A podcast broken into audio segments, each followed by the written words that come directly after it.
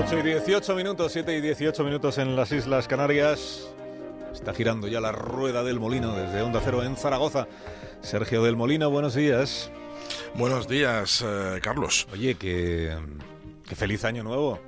Bueno, feliz año, feliz año. Yo te, voy a permitir que, me vas a permitir que no te no sea recíproco con esa felicidad, que ya sabes que no me gusta mucho repartir felicidad y además me pregunto, me pregunto cuándo va a terminar esta costumbre, o sea, no no hasta qué día de enero vamos a estar felicitándonos el año, sino hasta qué año vamos a estar felicitándonos el año, ¿no? Hasta cuándo se va a acabar esta costumbre que suena tan falsa como Pablo Iglesias eh, deseándole eh, diciéndole a Errejón que la discrepancia es buena, ¿no?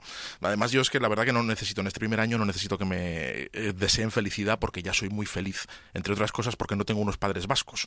No sé si te habrás dado, te habrás enterado ya que en el País Vasco, en Euskadi, han cambiado eh, la ley de sucesión y ahora los padres pueden desheredar a sus hijos ah, y ha sido, ha habido una orgía de, desheredamientos en este 1 de, en este 1 de enero, en cuanto han soltado las campanadas se han puesto a desheredar como locos, ¿no?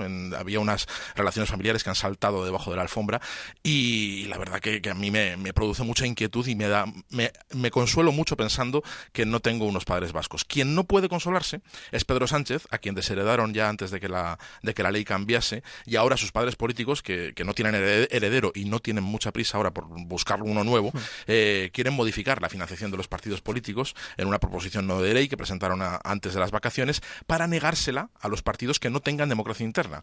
Y yo creo que esto es una muestra de altruismo por parte del PSOE, que irán muy sobrados de dinero y no quieren más subvenciones porque de democracia interna yo creo que últimamente en los últimos meses no han hecho mucho mucho alarde, ¿no?